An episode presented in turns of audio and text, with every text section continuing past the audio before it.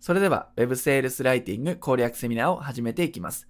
今回のセミナーでは Web セールスライティングというスキルを使ってネット集客を実践する方法、そしてネット上で商品サービスを販売する方法についてお伝えしていきます。この Web セールスライティングっていうね、言葉からもわかる通り、オンラインで商売をやっていくにはもう必須のスキルなんですね。このスキルがないと自分の売りたい商品サービスにお客さんが集まらなくなってしまいます。非常に肝心要のスキルなんですね。で、とはいえ注意してほしいのは、売り込んではいけないんです。ね。ここがミソなんですけども、売り込んでしまうとお客さんは離れちゃうんですね。いかに自然にお客さんが前に前に進んでもらって、自然と商品サービスを買ってもらうか。この、まあ、シナリオを作るっていうかね、そこがポイントなんです。なので今回のセミナーでは、あるテンプレートっていうものを、まあ、私たちのスクールで使ってるものを一部持ってきて、そのテンプレートに当てはめて考えていってもらいます。そうすることで、売れる文章っていうのは自然に書けるようなスキルがね、身につきます。ということで、早速始めていきましょう。で、Web セールスライティングを今回は攻略してほしいんですけれども、二つ覚えておいてほしいことがあります。それは何かっていうと、Web セールスライティングをしっかり攻略するためには、セールスレター自体を書くスキルっていうのがまず重要になります。それはわかりますよね。本体を書くスキルです。で、もう一つあって、それは何かっていうと、セールスレターをちゃんと集客につなげる仕組みが必要だということなんですね。この二つを頭に入れておいてください。で、これどっちが重要かって話なんですが、もちろんどっちも大切です。でも、こね、比べると、集客の仕組みって方がはるかに大切です。どんなに100点満点の立派なセールスレターがあったとしても、それを売れる環境に自分のネット集客の仕組みを作っておかないといくら単体だけいいセールスレターがあっても売れないんですね。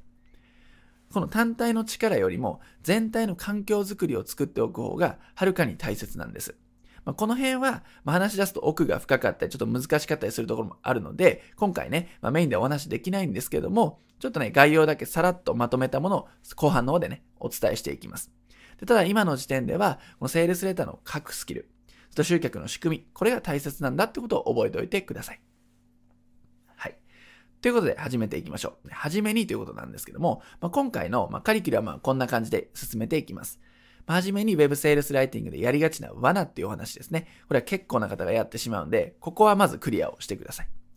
で、学科編実現ということで、学科編ではテンプレートを使って、Web セールスライティング、売り込まずに売るための文章を作る上でのまあ、型を学んでもらえます。それがストーリーですね。この型になぞって考えていってもらうことで、売れる文章っていうのはね、自然に身につきます。で、それだけじゃ、ちょっとね、もうちょっと成果物欲しいので、ヘッドラインってものを作ってもらいます。文章の、まあ、シナリオみたいなのがある程度形作られたら、ヘッドラインっていうものを作れるようになるんですね。そのヘッドラインを作ってもらって、よりね、集客のイメージをつけてもらえればと思います。で、実技編では、単にね、こうやるんですよって言っても、イメージ湧かないと思うので、私の方で、ランディングページの制作ツールを使いながら、実際にセールスレターを落とし込む場所、ランディングページの、まあ、実演をしていきます。まあ、実際には作らないんですけど、あるツールの使い方をね、こんな操作性ですよっていうのをお見せして、ランディングページが出来上がるイメージっていうのを持っていただければと思います。それが実技編ですね。まあ、ここまでやらないと、やっぱ実践に行けないと思いますんで、まあ、通常のセミナーだとね、学科編とかで終わっちゃうんですけども、まあ、私たちはね、ま実技、知るよりもやるってのを大切にしてるんで、実技もちょっとお見せしていこうかなと思います。で、最後、集客講座ということで、セールスレターが100点でも集客できないからくりについてお伝えします。この辺が集客の仕組みをね、ざっと話しているところになりますんで、最後までご覧ください。はい。ではやっていきましょう。Web セールスライティングはなぜ必要かっていうお話ですね。で、ネット集客の実践する流れをまずおさらいしたいんですけども、まあ、大抵の場合、ネット集客についてのノウハウを学びますよね。みんないろんな本とかセミナーとか講座で学びます。で、結局、商売をやる上ではね、ネットビジネスと何でもいいんですけども、商売やっていくときには商品サービスが必要になります。売るものがないと集客っていう話にはいきませんから、売るものを考えるわけですね。で、その売るものが決まったら売らなきゃいけないんで、情報発信をします。ブログとかソーシャルメディア、あるいは動画なんかを使って情報発信をします。で、この4番目が大切なんですけども、情報発信しているだけではお客さん来てくれません。ね、ちゃんと商品、サービス、こういうのがありますよってことを案内しなきゃいけないんですよ。要するにセールス、営業しなきゃいけないんですね。ここのポイントが大切なんですよ。で、この時に案内できるランディングページなり、セールスレターがないと、商品サービスの価値は伝えられません。例えばブログとか YouTube とか、その辺でね、まあ、メッセージとかを伝えていても、商品サービスの詳細説明とかってしないじゃないですか、なかなかね。ちゃんと商品サービスの、ま価格も含め、どういう内容か、どういう思いでやってるのかってところをちゃんと見れるメディアっていうのが、ブログとか SNS とかだとないんですよね。でそうなってしまうと、アクセスが来たりだとか、興味は持ってくれても、商品サービスの価値の本質を伝えられないんです。なので、このセールスレターとか案内できるページがないと、商品があっても集客できないっていう状況になってしまうわけです。でそうなってしまうと、案内できない、ね、売れないってことですから、せっかく、せっかくね、勉強したその知識とか、その時間とかっていうのは無駄になっちゃうんですよ。で、セールスレターっていうのは、ちょっとこれで見てほしいんですけども、買ってもらう場所なんですね。買ってもらう場所。なんで、このセールスレターがないと買ってもらえないんです。例えばスーパーとかコンビニで言うと、まあ、レジみたいな扱いの場所なんですね。で、ブログとか SNS とかももちろんいいんですけども、そもそもこのレジっていうものがないと買ってもらえないんで、ここを用意しておくことが大切ですよということなんですね。はい。ということで、ここまで Web セールスライティングというスキルがなぜ重要なのかというお話をさせていただきました。で、ここからは Web セールスライティングでやりがちな罠というお話をしていきます。厳密に言うと、Web セールスライティングを学ぶ際にやってしまいがちな間違いみたいなお話をしていきます。で、これ当てはまっているものがね、いくつかあると思いますんで、確認しておいてください。で、この部分ですね。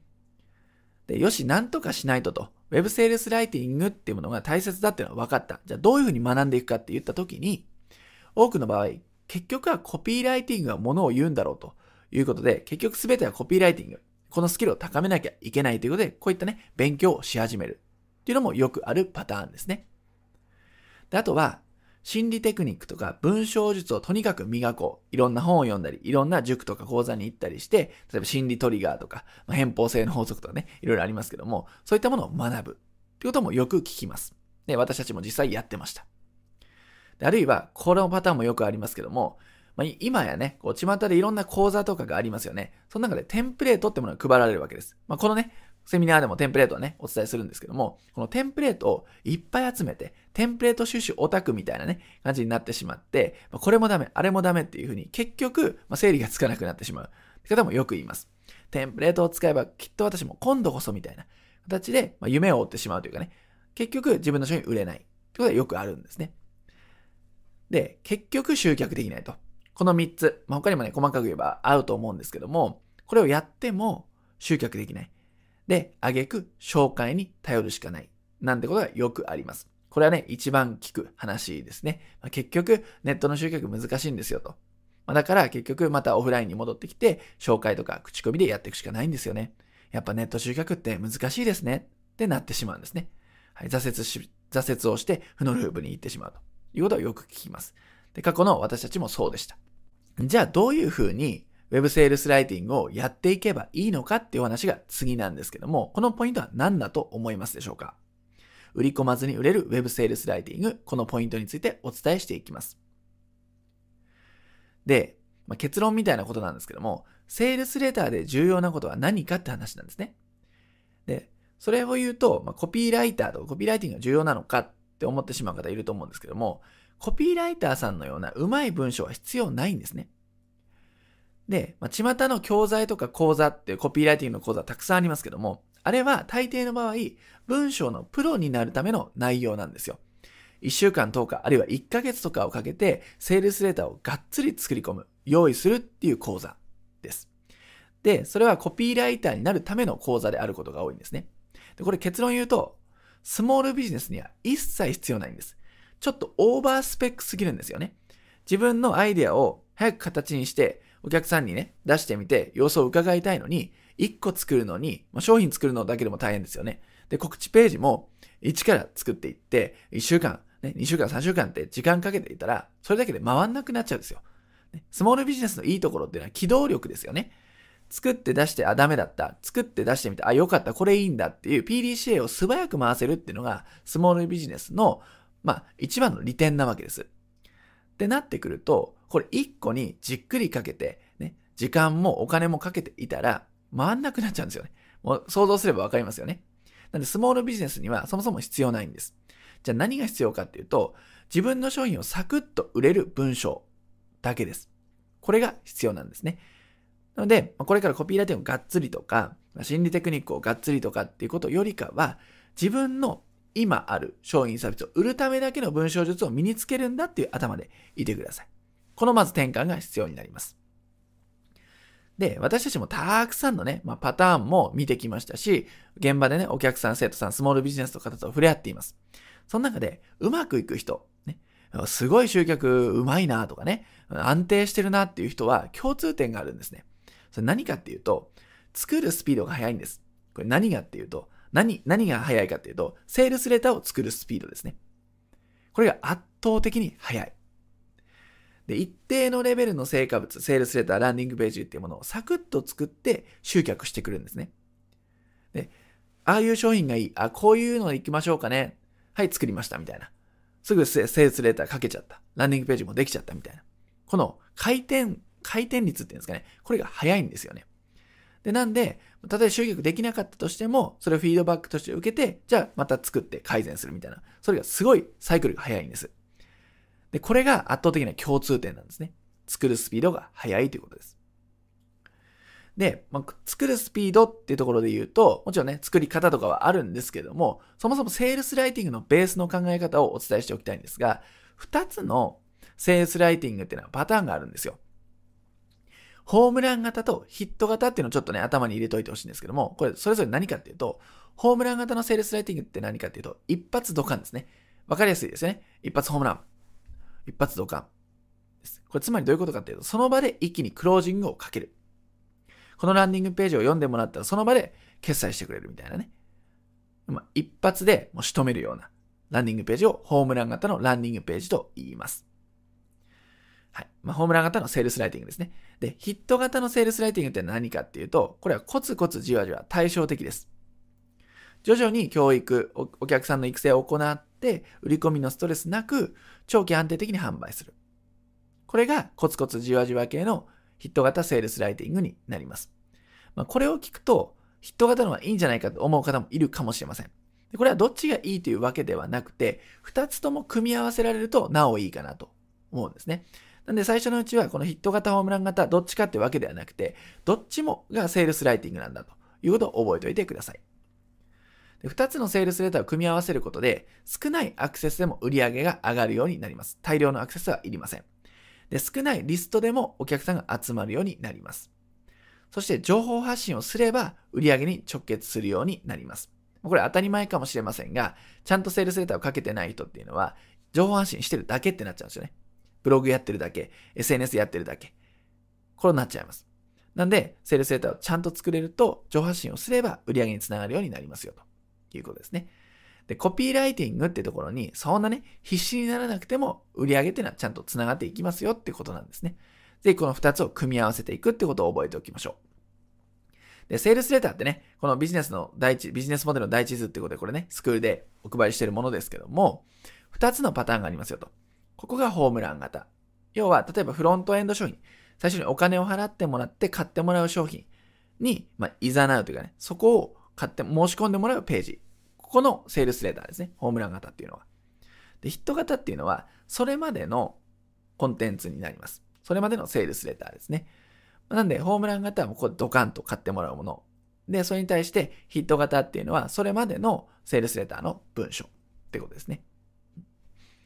で、今回は、まあ、まずね、セールスレターといって、大半の方がイメージするのが、ここのね、フロントエンド商品とか最初に買ってもらう商品の申し込みページだと思いますんで、ここについてどういう風な型で作っていけばいいかってお話をしていきます。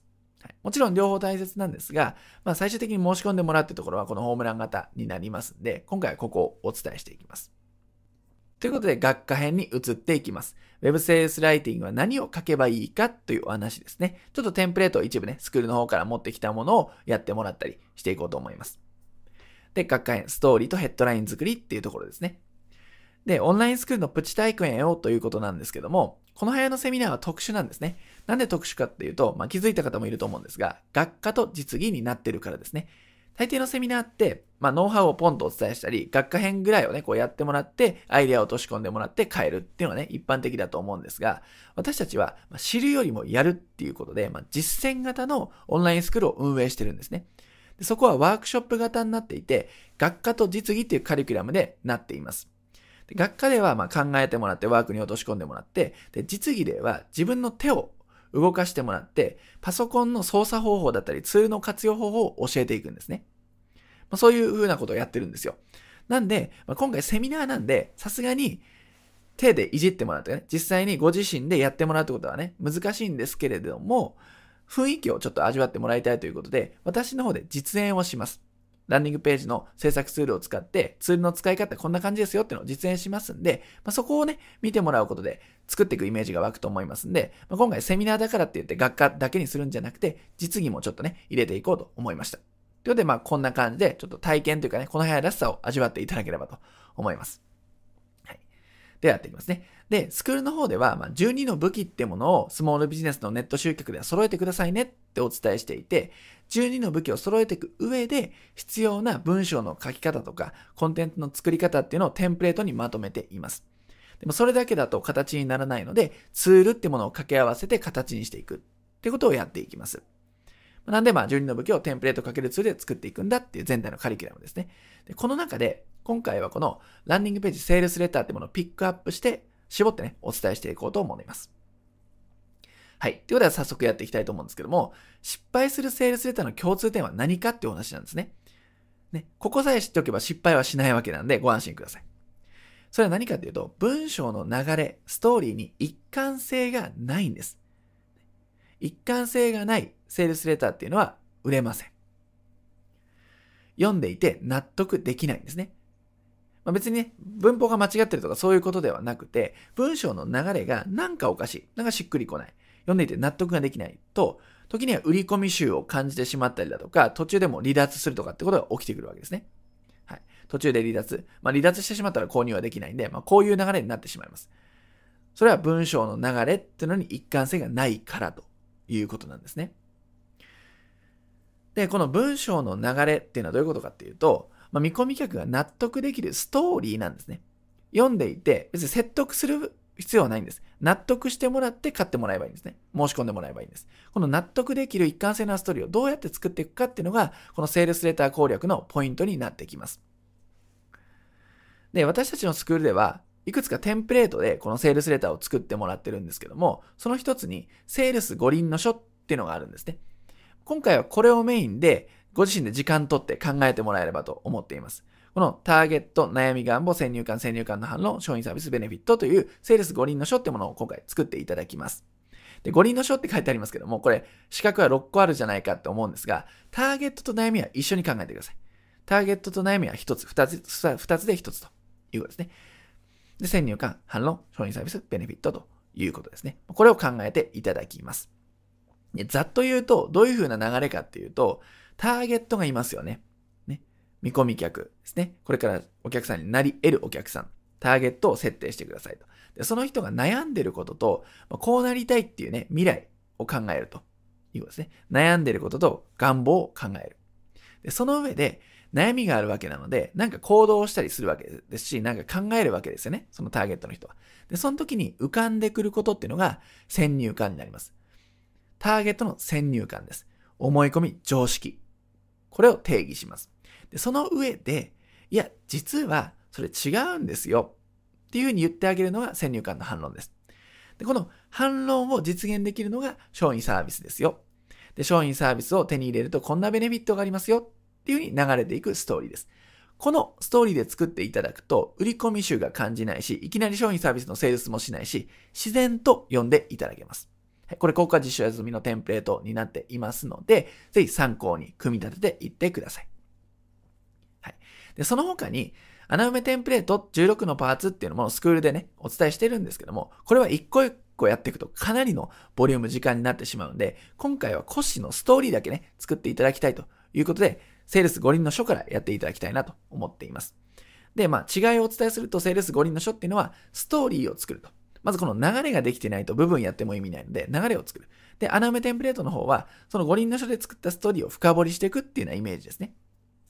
で今回はセールス五輪の書っていうのを取り組んで、大枠のストーリーを作りましょう。でその上でちょっとね、ヘッドラインも作った方が面白いと思うんで、ヘッドラインも作っていきましょう。っていうことですね。はい。じゃあこれをさっき、さっきね、ざっと言いましたけども、やっていきます。まずターゲットの悩みですね。実際ここからはですね、これね、自分で時間をとって考える時間を取ってください。じゃないと、聞いていくだけだと身につかないので、自分のビジネスに当てはめるように聞いていってください。まあ、紙でもいいですし、なんかね、オンラインでもいいので、ワークをしながら聞いていってくださいね。はい。じゃあまず1個目。ターゲットが抱える具体的な悩みを考えましょうと、ね、いうことです。で、こういうシートがあるんですけども、悩みや課題、もやもやしていることを定義してあげてください。お客さん、ターゲットの方は何に悩んでいるでしょうか？で、悩みがなくなるとどうなんでしょうか？それは裏返しとして、この願望理想につながるんじゃないかなということですね。こうなりたい、これが欲しい、こういう状態になりたいっていうのは何でしょうか？で、裏ニーズっていうのは書いてあるんですけども、これは補足的な内容で OK です。例えば、まあ、根源的な欲求みたいなのに近いですね。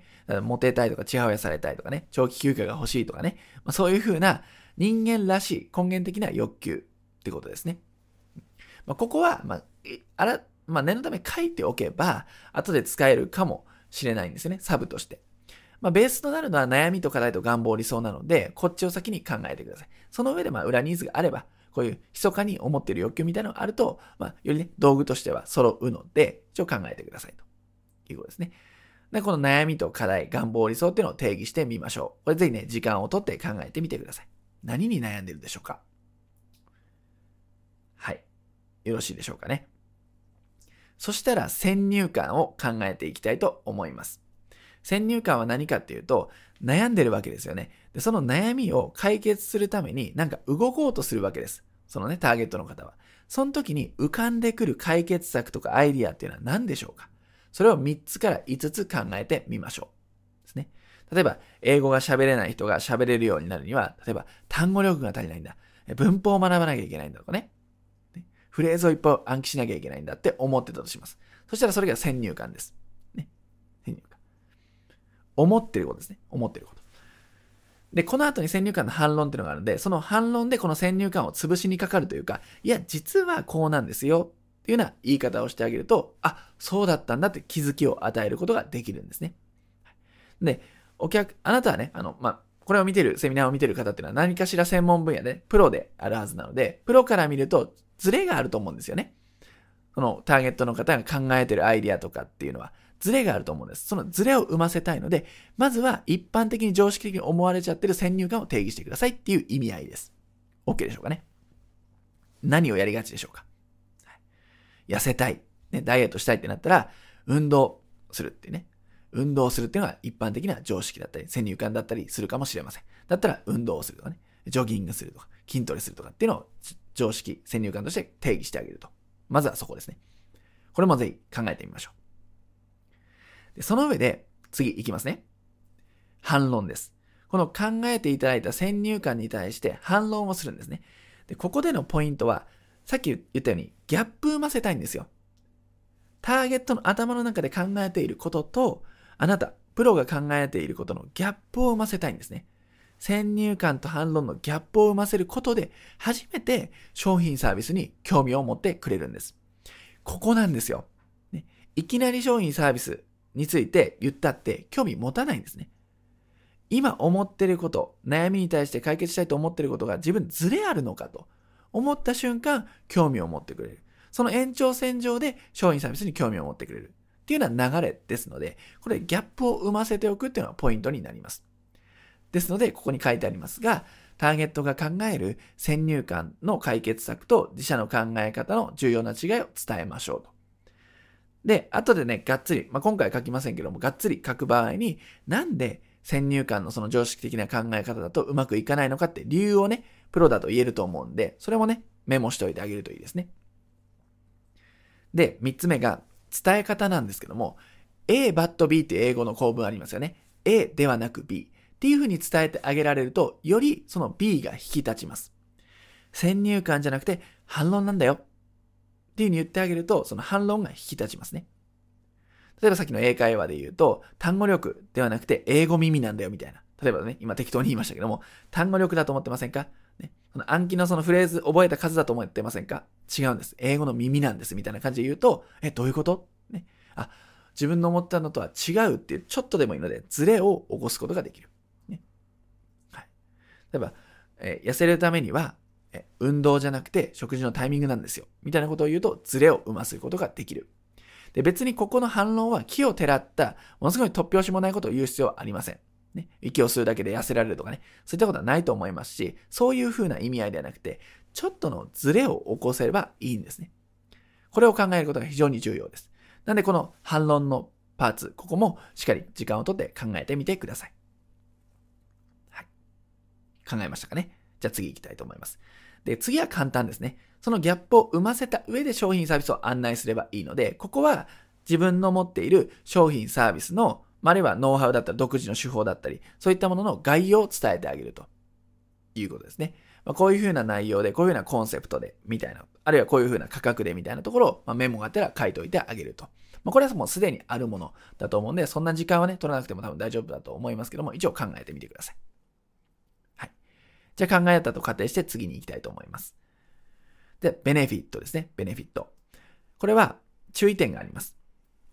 特徴を言ってしまう方が多いんですね。でも特徴っていうのはベネフィットではないんです。ベネフィットっていうのの定義はお客さんがどう嬉しいか、どう喜ぶかっていうのを考えるのがベネフィットです。なので結構ね、このベネフィットを考えてくださいってよくね、生徒さんに言うと特徴を挙げてしまう方が多いんですね。これ非常に注意が必要です。例えば、じゃあ、アップルのね、あの MacBook みたいなパソコンがあったとして、あれは薄くて軽いっていうのが、まあ、ベネフィットかのように聞こえませんかね。でも、薄くて軽いっていうのは特徴なんですよ。形容詞なんですよね。どう嬉しいかまではそれではわからないんです。まあ、パソコンという非常にわかりやすい商品なんで、特徴を言っただけで人間の頭は、あ、ってことは、軽いってことは嬉しいなって思うんですね。でも、これはパソコンというわかりやすい商品だから言えることで、専門的な商品サービスになると、特徴だけ言ってても、だから何って話になっちゃうんです。だから特徴をちゃんとベネフィットに転換するというプロセスは、ちゃんと怠らずやってください。さっきのの MacBook みたいなパソコンだったら、薄くて軽いっていうのは特徴です。で、この特徴をどういうふうに言い換えるかっていうと、ほにゃららという特徴だからあなたは〇〇できるっていうふうに言い換えないといけないんです。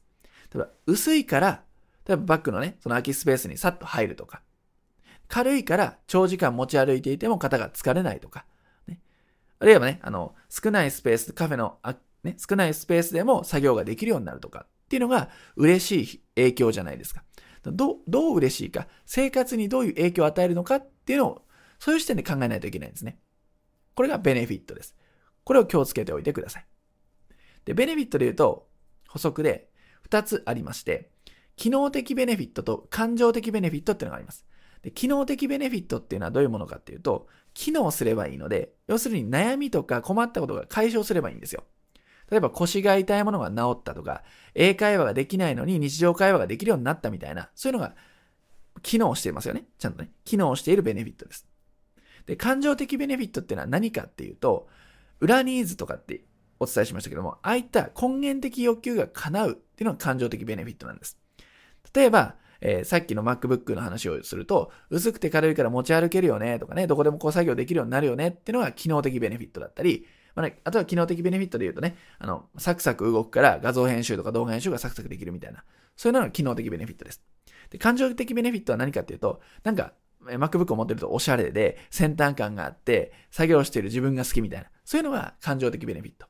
ね、時代に追いついてるなみたいなね。そういうのを感情的ベネフィットと言います。で、この両輪でアプローチしてあげると、まあ、逃げ場がないというか、読んだ人は逃げ場がなくなるんで、非常に訴求のしやすい文章になります。ということなんですね。なんで、まず特徴をベネフィットに変えて、で、ベネフィットの中でも機能的ベネフィットと感情的ベネフィットがありますよ、を踏まえて、ぜひね、まあ、時間をとって考えてみてください。はい、ここまでが五輪の書のすべての道具になります。はい。で、改めてね、確認すると、ターゲットの悩みを定義してくださいと。で、その悩みを解決するために、まあ、何かをするわけですね。で、何か考えるわけです。で、それが先入観。一般的なもの。で、それに対して自社の反論。A ではなく B ですよ。ここにちょっとでもいいのでギャップを生ませる。で、その B というか反論をちゃんと実現できる。それが達成できるのがうちの商品サービスなんです。で、この商品サービスを提供すると、ベネフィットが与えられますよ、あなたにと。ね。それは特徴じゃなくベネフィットですよ、というふうな説明します。で、これを作ると別にセールスレターじゃなくても日頃のセミナーの営業だったり対面の営業だったりメールマガジンだったりいろんなところでセールスのしやすさの環境が圧倒的に変わります。はい、この方を知っておくとただ商品サービスを案内するんじゃなくてこれねお客さんの頭の中の思い込みなんかを踏まえた上で案内できるんで全然効果っていうかね結果が変わってきます。なんでまあ今回セールスレターの整理っていう意味ですけども自社商品のサービスの整理にもなったんじゃないでしょうか。もう一度、まあ、今回に限らずずっとね、時間をとって考えてみてください。で、ここからは今作った五輪の書を参考にヘッドラインってものも作っていただきます。今五輪の書によってストーリー作りましたよね。でそのストーリーを作ったことによって自社の伝えたいメッセージとか商品サービスの特徴とか優位性っていうのが整理されたんじゃないかなと思います。それを利用してヘッドラインにも適用してみましょう。ヘッドラインっていうのはよくヘッダーとか呼ばれますけども、ランディングページとかセールスレターの一番トップに来るね、まあ、顔のようなところです。それを読んで、お客さんはより読み進めるか、商品を買うかっていうのを検討するので、非常に重要なパーツになります。でヘッドラインを作っていきましょう。でヘッドラインを作る上で、ゼロからちょっと考えにくいので、テンプレートの一部をね、今回もここのヘッドラインについても持ってきました。ので参考にしてみてください。で今回ピックアップしたのは、この2つですね。ヘッドラインとサブヘッドラインっていうのを作ってほしいんですけども、ヘッドラインっていうのが、まあ、メインの文章。で、サブヘッドは、そのヘッドラインの下に補足として書く文章というふうに覚えておいてください。で、ヘッドラインのテンプレートは今回何をピックアップしたかっていうと、どうしてホニャララすることができるのか、はてなっていうところですね。で、サブヘッドは、ホニャララしてホニャララする方法、これを持ってきました。で、これをなんで選んだかっていうと、一番汎用性が高いっていうのと、ベネフィットですね。やっぱりお客さんっていうのは何か利益が自分にないと、その先読もうとか商品を購入しようって思わないので、ベネフィットが非常に反映しやすいひな形だからなんですね。で、しかもこれね、あの、こっちを話し出すと長くなるんですけども、ランディングページで反応を出すっていう時に、意外性っていう要素も非常に重要なんですね。意外だなとかね、先入観と反論もその要素ですけども、え、そうなのって思わせる必要があるわけですね。でそうすると、どうしてほにゃららなのかっていう疑問形を持ってくることで、え、そういうことできるのとか、あそうなのって興味を持ってもらうことができます。なんでこの方を選んでいます。でサブヘッドの方のほにゃららしてほにゃららする方っていうのは、これをね、ほにゃららする方法ってすることで役に立つ情報なんじゃないかっていうふうに思ってもらえるわけですね。あ、じゃあ中身読みたいって思ってもらえるわけです。これが、あの、商品名ドカンっていういうにやってしまうと、ザ広告みたいな、ザ宣伝みたくなってしまいますので、それは避けたい。なので、こういったひな形をご用意しました。ぜひこれに当てはめて作ってみてください。これもぜひね、ご自身で時間をとって、ストーリーを参考に作ってみましょう。ストーリーがきちんとね、書かれていれば、このヘッドラインにもね、非常にヒントがあるはずですから。はい。ぜひ考えてみてください。はい。ということで、ここまで学科編ということでやってきました。セールス五輪の書を通したストーリー作りできましたでしょうか実はこのストーリー作りが終われば、Web セールスライティングが終わったと言っても過言ではないくらい重要なポイントになります。なのでこれからね、商品サービスを作って売っていくって時にはこのストーリーからぜひ考えていってください。今回はこの流れしか作りませんでしたけども、これをヒントにね、今後の実践にしていただければ嬉しいです。はい。では次に行きたいと思います。次は実技編ですね。ランディングページ制作の一部を実演していきます。はい。この部分になります。で、実際これはですね、私たちのスクールでやっているランディングページのね、ワークショップのカリキュラムになっています。ペライチというツールを使って実技編ではこんな感じで展開していくんですね。まあ基本的なところから応用的なところまでやっています。でただ今回セミナーなんでこれを全部網羅するのは難しいので、ここの部分を中心にやっていきたいと思います。まあ基本的なところですね。で今回は、ま、テキストっていう要素をベースに解説していきます。なので、まあ、このペライチっていうツールの使い方とか、まあ、操作性を見てもらって、あ、こんな感じでランディングページで作れるんだってイメージを持ってください。はい。まあ、基本的なところを解説していきます。では、実際ですね、ペライチの画面に行きたいと思います。はい。こちらがペライチのページになります。過去に私の方でね、こうやってサンプルを作っているんで、こういった表示が出ていますけども、最初アカウントを作ってログインした状態では何もない状態なんで、まあ、それ状況の違いということで押さえておいてください。はいじゃあ早速、まあ、操作性をお見せしたいんですが、この新しいページを作成するってボタンから行きます。これをクリックします。でそうすると、どのテンプレートで行きますかっていうね、一覧が出てきます。これ業種に合わせて好きなものを使ってもらうでもいいんですが、最初は、このね、セールス五輪の書みたいなストーリーの流れをしっかり掴みたいので、ブランクというまっさらのテーマを使っていくことをお勧めします。で、こちらの方でやると、まあ、やっぱ力もね、つきやすいので、最初はおすすめです。ということで、今回このブランクを使うをクリックします。はい。で、これは閉じちゃって OK ですね。で、そうするとこんな画面が出てきます。結構シンプルで見やすいですよね。で、この左メニューのところで、だいたいね、いろんなものをいじって詳細設定とかできていきますんで、左メニューでいろんな設定ができるってことを覚えておいてください。はい、で、今回覚えてほしいのは、ペライチっていうツールは、実はこのプラスマークのブロックの挿入ってところだけ覚えておけば作れていけるんですね。でここを覚えましょう。ブロックの挿入っていうところをこうクリックすると、どんな要素を入れますかっていうのが出てきます。まあ、見出し入れますか、文章入れますか、画像とか入れますか、ボタンとか入れますかっていうのが出てきますから、ここから好きなものを選んでいくと。で今回はせっかく学科編でヘッドラインを作ったんで、まあ、ヘッドラインを入れていくっていうイメージでちょっと操作していきますね。で、例えばヘッドラインなんで文章ですよね。なんで文章っていうのを選んで、この中から今回テキストのみっていうのを選んで決定していきます。そうすると、こうかざすとですね、かざすとこう編集って出るんですよ。かざすとね。これをまたクリック。そうするとこうやってテキストは入力できるようになりますんで、これをちょっと入力していきましょう。例えば、どうして、ほにゃならすることができるのかみたいなね。これを作ってもらいましたね。で、これ入力したら、これね、中央ぞれとかあります。この辺ワードとか使ってる人であれば馴染みがある操作性だと思います。で、真ん中にすると。で、例えばこれテキストのサイズをこう大きくして、文字を太字に、太字にするには選択して、太字ですね。太字にすると。で、これも見て、ここね、案内に沿っていくとね、わかりやすいんですけども、文字の色もこういうふうに好きなように変えられます。はい。赤にすると。で、決定。そうするとこういうふうに反映することができます。で、サブヘッドライン入れるときも、このまたブロックの挿入で入れていって、またテキスト同じように入れ入れちゃいましょうかね。まあ、練習なんでちょっと見て、見ておいてください。慣れるようにね。何々して、押します。で、これも同じように真ん中に寄せて、まあ同じサイズでいいかなっていうことで、でこれも太字にしていって、同じような赤でいきましょうかと。で、決定。まあ、こんな感じでヘッドラインの文言を入れることができる。これはテキストという要素を使いました。で、あとは他にもブロックの挿入をまた押してもらうと、例えば、これ見出しとかを入れて、またリボン型のこう見出しがいいなと思ったら、これを決定していただいて入れると。で、ここも、例えばね、見出しなんで、最初はね、何々、悩みからストーリーは始まってたんで、何々悩んでいませんかみたいなね。こんなことにがいいかな。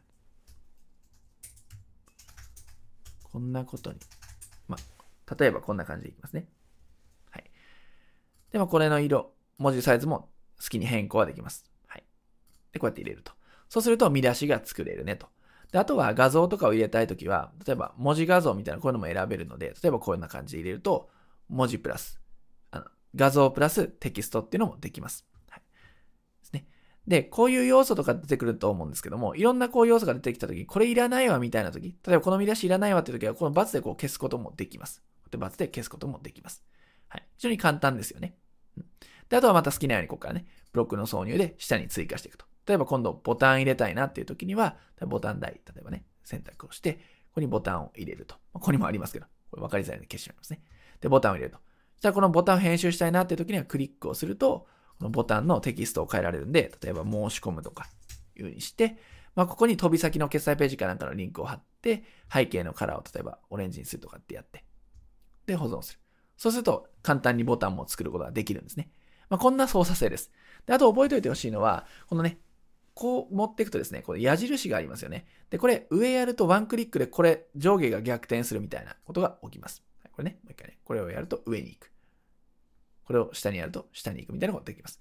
あるいは、このね、複製っていうのがありますから、これをクリックすると複製されます。なのでこれ、ずっとね、1個作っちゃうと複製して作っていけるので、これもショートカットすることができますね。はい、まあ、こんな感じです。ざっと今、見出しをやって、テキストやって、こうテキスト画像やってボタンをやりましたけども、こういう感じで積み重なっていくことでランディングページは作れちゃうんですね。で、まあ、五輪の書でね、ストーリー作りましたけども、あのストーリーを参考にしながらこう作っていくとか、ね、むしろ今ね、あの、売りたい商品サービスがあるのであれば、それに合わせてこのペライチを使って作っていく。まあ、こういう風にすることで、ランディングページは作れるようになります。操作性、イメージできましたでしょうかはい。あとはこの辺ですね。詳細設定とかっていうのがありますんで、この辺からページの編集かな。こういったところで、まあ URL も決められたりだとか、ページの名前もこう決められたりとかね、します。これはもう、例えばサンプルで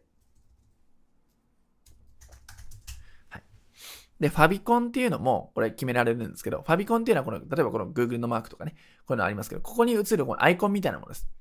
なんで、Google とかで検索されて、ポンとね、タブで開かれた時に、ここに映るのはこれファビコンです。まあ、ちょっと細かいですけど、こういうところも設定できるんで、まあね、えっとですね、保存しましたということで、この辺からもね、いじってみてください。はい、まずは今回このブロックの層に覚えてほしかったんで、ここを解説しました。はい。ということですね。これは OK です。ということで、今ね、テキストをベースに基本的な操作をお伝えしました。はい、で、よくある質問なんですけども、ランディングページは AB テストした方がいいですよってよく言われることですよね。でそうすると、え、また別にページを一から作るんですか？と言われたりします。で、その必要はありません。その必要はありません。はい。で、ランディングページ AB テストとかよく言いますよね。例えばヘッダー画像 A、B をテストしたい。だったら、2つとも市場に出して、どっちが反応あるかを測って、例えば B が反応あるんだったら A は不採用で B を中心に出していくっていうのがあります。でそういうの AB テストって言うんですけども、それを作るとなると、もう一回同じページを一から作んなきゃいけないっていうのはめんどくさいですよね。その必要はないですよっていう話です。で、これはどうやるかっていうと、ページを複製すればいいんですよ。この複製の仕方もペライチでできるので、このやり方もちょっとお伝えしておきます。で、もう一回さっきのページに戻って、これまあ保存するで一応しておいてですね。じゃあ、ペライチのトップページに戻りますね。で、この管理ページに行くとですね、ここを見てください。ページの編集っていうのがあります。あ、じゃあメニューですね。すいません。メニューってところがあります。ここをですね、クリックすると、ページの複製っていうのが見えますかね。ここにあります。これをクリックしてあげるだけ。そうすると OK をすると、全く同じページ、さっきサンプルってページ作りましたけども、このコピーサンプルっていうのができて、全く同じページを作ることができます。プレビューで見てみると、こんな感じです。さっき作ったやつと似てますよね。まあ、全く同じなんですけども、これが作ることができます。なので、こういう複製機能を使っていくと、これで複数種類のページを作ることが簡単にできるようになるので、この機能をぜひ覚えておきましょう。はい。っていうのがね、実技編の内容になります。はい。ということで、ここまで学科編実技編を通して Web セールスライティングの実践方法をお伝えしてきました。で、ここからは冒頭にも触れたんですけども、Web セールスライティングのスキルだけあっても、集客にはつながらないんですよというお話につながります。完成したセールスレターをどうやって見てもらうってところが大切になるんですね。で、ここで集客講座っていうところの内容に入っていきます。セールスレターが100点でも集客できないからくりについてお伝えしていきますね。でよくある間違いというか、これは実際私たちのお客さんからよく聞く意見、声なんですけども、セールスレター完璧に書けたんだけど見てもらえないんですよね、という声を聞きます。あるいは、セールスレター完璧に書いて、それを広告出したと。お金を払って見てもらおうとしたと。でもうまく集客できないんですよね、という声をいただきます。これもちらほら聞くんじゃなくて、ものすごい量のこういう声を聞くわけですね。で、これに対する答えがありまして、まず、セールスレター完璧に書けたけど見てもらえないっていうところに対しては、セールスレター単体だけあっても、実は集客につながらないんですよ、ということですね。これは冒頭でも天秤にかけてお伝えさせていただきました。で、広告を出しても反応がないっていう声に対しては、いきなり申し込みを獲得するのは難しいです。はい。この辺を理解しておく必要があります。セールスレター単体だけでは集客につながらないんだよと。で、いきなり申し込むっていうのは難しいんだよってことを覚えておいてください。で、これはなんで起きちゃうかっていうと、二つの決定的な要因があるんですよ。何かっていうと、部分的な取り組みになってしまっているということ。そして、即買いが前提の仕組みでネット集客をやっているということ。で、こういった先ほどのね、悩みを持つ方たちっていうのは、もう十中八九この二つの要因をやってしまっているというか、これにはまってしまっているんですね。部分的な取り組みになっている。即買いが前提の仕組みになっているってことです。部分的っていうのはどういうことかっていうと、例えばブログ一生懸命やっている。ブログと Facebook だけはすごいやっている。ね。っていうふうに部分ですよね。それって、ね。あるいはセールスレターだけ一生懸命100点のものを作った。これも部分なんですよ。こういう部分じゃなくて、ネット集客っていうのはチームプレイなので、全部が揃って初めて機能するんですね。それを覚えておかないといけません。あと、即買いが前提っていうのも、いきなり申し込んでもらおうとするのは無駄です。はいセールスレター素晴らしいものがあっても、はい、見せました。広告で見せました。ホームページで見てもらいました。難しいです。ね、ここで集客するのは難しいんです。それを知っていく必要があります。でどういうことかっていうと、ちょっと画面を交えてね、見せた方がイメージ湧くと思うので、ちょっと見てください。はい。これがちなみにランディングページなんですけども、これセールスライティングが施されているランディングページのサンプルだと思っておいてください。で、ここから私の方でお客さん目線で、これを見ているお客さん目線、お客さんの頭の中をこう想像しながら、デモンストレーションのようなものをやっていきます。なんで、ここからちょいちょい独り言とか挟んでいくんですけども、気にせず見ていてください。お客さんはこんな感じで進んでいきますよっていうのをね、ちょっと見ていただければと思います。で、これがランディングページです。なんか広告なりで、これのセールスが来たというものだと仮定します。で、お客さんはこんな感じですね。えー、ランディングページの、これワークショップとかなのかな？ちょうどこういうの学んでみたいと、勉強したいと思ってたんだよな。えー、あ、知ってる人いるな。えーはい。一旦ここで止めますけども、この時点で全部読んでないですよね。あんだけ一生懸命苦労して書いたセールスライティングを全部読んでくれてないんですよ。こんな感じでさーっと流し読みです。へー。なるほど。でもな、ちょっとな、今時間ないしな。うん、ちょっとな、まあ、後でいいかな。読むのもちょっと長いし、後にしよう。ちなみにどこがやってんだろう、これ？あ、この葉屋ってところがやってるんだ。えー、ちょっと検索してみようかな。あ、この葉さん、これかなお、出てきた。まあいろんなことやってんならオンラインスクールとか、えー、この辺もちょっと読んでみようかな。お客さんの声とかもある。あ、これ知ってる人いるな。えー、こういうのはやってるんだ。おあ、なんだろう、これ。お、あ、これちょうど欲しいんだよな。気になるな。無料でもらえるんだ。ちょっと。あ、無料だしもらっとこうかな。ってな感じで、ここでメールアドレスを入力して、無料のものに申し込むということをやったとします。あるいは、まあ、メールを登録する以外にも、日付がこう経っていくうちに、例えば、Twitter とか、Facebook とか、Instagram とか、こういったものをやっておくと、こういったところで接触が生まれてきます。あ、Facebook、そういえば、あ、この前見たこの屋さんか、Facebook でも繋がっとこう。Twitter でも繋がっとこう。あ、今度動画送られてきた。えー、この屋さん面白いな。えー、いいねしとこうかな。あ、またこの屋さんだ。で、インスタとか見ると、あ、インスタ、あ、これが、あ、この前見たこの屋さんってやつか。インスタもやってるんだね。YouTube もやってるんだ。おいっぱい動画あるんだな。あ、これ見てみたいな。ちょっとチャンネル登録しとこう。ってな感じで、どんどんどんどん、最初のランディングページとは違ったアプローチというか、接触が生まれてくるわけですね。で、これが人によっては3日とか、1週間とか、1ヶ月とか、半年とかっていうのはまばらですけれども、接触が生まれていくことによって、この部屋に対する印象が全く変わってくるんですね。はいで、あとはメールマガジンもね、まあ、メールも登録してくれてるんで、その人のメールボックスにこういうのが届く、届くわけですね。あ、この屋さんからメール来た。えー、面白そうだなあ、メールも読んでみよう。あ、動画も送られてきた。ってな感じで、これ例えば YouTube 動画と連携させて、またメルマンから YouTube に来てもらったり、あるいはソーシャルメディアに来てもらったりとかってすることができるわけですね。はい、で、これをこれがね、例えばさっき言ったように、3日で終わる人もいれば、1週間、1ヶ月、半年っていうことを通してこういうふうに接触していく人がいるわけですね。で、その中で、このランディングページ、もう一回戻ってほしいんですけども、最初に見た時の印象と、それが終わった段階、接触して上で見たランディングページのこの印象っていうのは、全く異なりませんかね。最初に見た段階では、えー、後にしとこうかなって見ました。でも、改めてメールマガジンの、さっきのメールマガジンかなんかでこの案内が来ましたと。例えばね、こんな感じで。セミナーの案内とかワークショップの案内が来ましたと。あ、ちょっと行ってみようかなってクリックして見たこのランディングページ。では全く印象が変わるわけですね。例えばどんな感じになるかというと、あ、あの子の早さんかと。あの子の早さんか。えー、やっぱこれね、前も見たけど興味あるんだよな。やっぱ行ってみようかな。なるほど、なるほど。こういうことやるんだね。えー、なるほど。っていうふうに申し込んでくれるわけですね。で、たとえその、その場でセールスレターを全部読んでくれなかったとしても、読んでくれたとしても、申し込んでくれるんですよ。なぜなら、このセールスレターだけで教育しようとしてないんですね。その前のソーシャルメディアでの接触だったり、メールマガジンだったりで、ちゃんとメッセージとか、ね、その必要性を伝えている。だから、このランディングページを見た段階で、環境が整ってるんですね。買うという環境が整ってるんです。で、ここの、まあ、ざっとね、今デモンストレーションをお見せしましたが、覚えておいてほしいのは、検討期間があるということなんです。いきなり即買い前提では作ってません。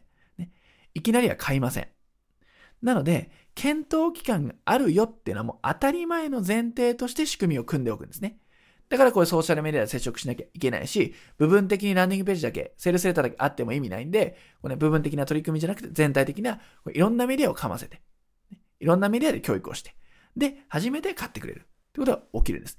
これなんですよ。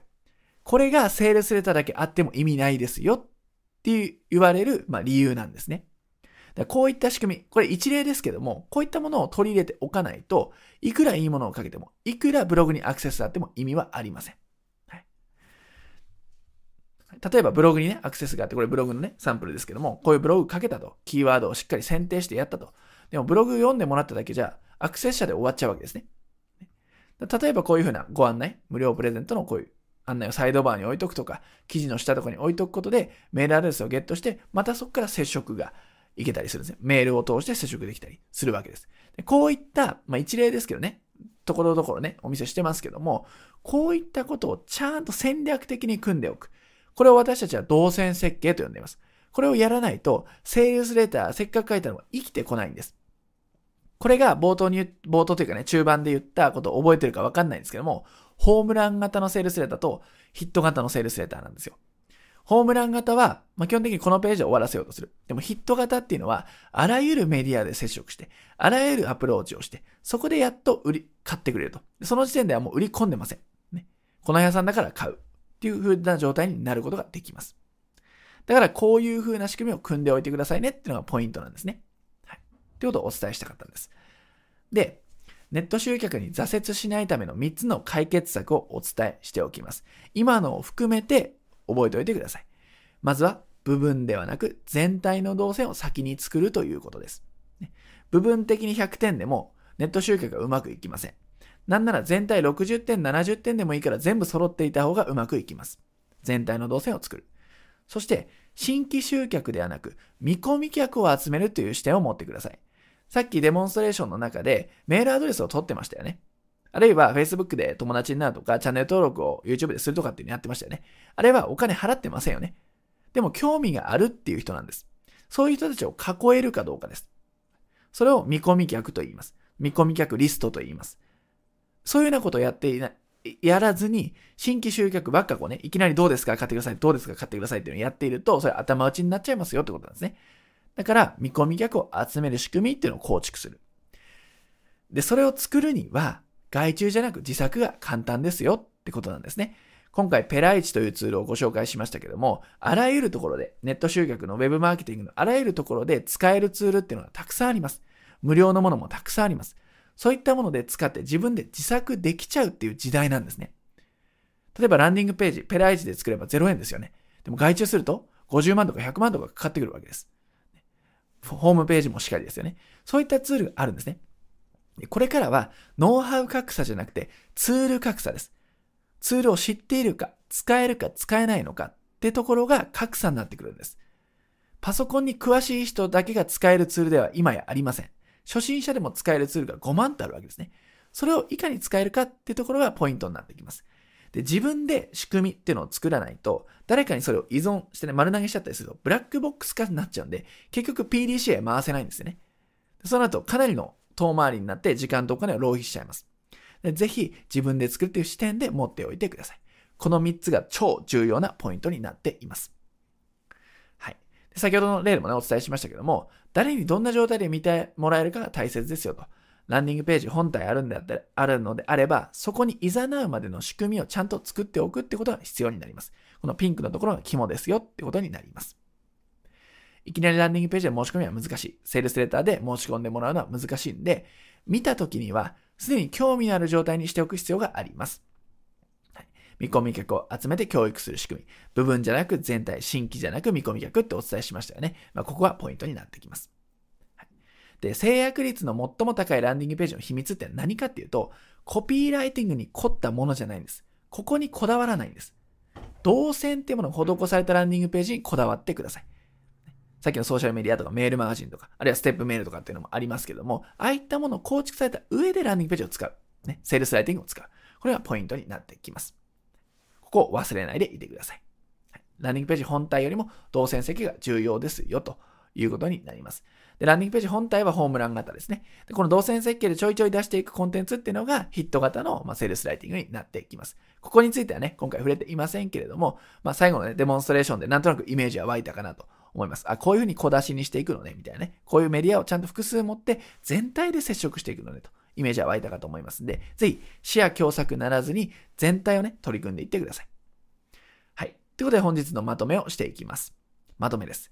セールスレターでは一貫したストーリーが重要というお話、覚えていますでしょうか？五輪の書でやっていただきました。で、ランディングページはツールを使えば簡単に作れます。今回お伝えしたツールはペライチというものをお伝えしました。あれを使えばネット初心者、パソコン初心者の方でもランディングページを作ることができます。そして、セールスレター単体では集客は見込めないということ。ね。これまあ受け入れたくない事実かもしれませんね。人によっては。でもここを受け入れてちゃんと作っていくことが近道ですよということですね。で、セールスレターに連れてくるまでの動線設計を行いましょうということ。これをやって初めてセールスレターが行きますので、ここを忘れないようにしてください。これが今回のまとめになります。ということで Web セールスライティングセミナー最後までご覧いただきありがとうございました。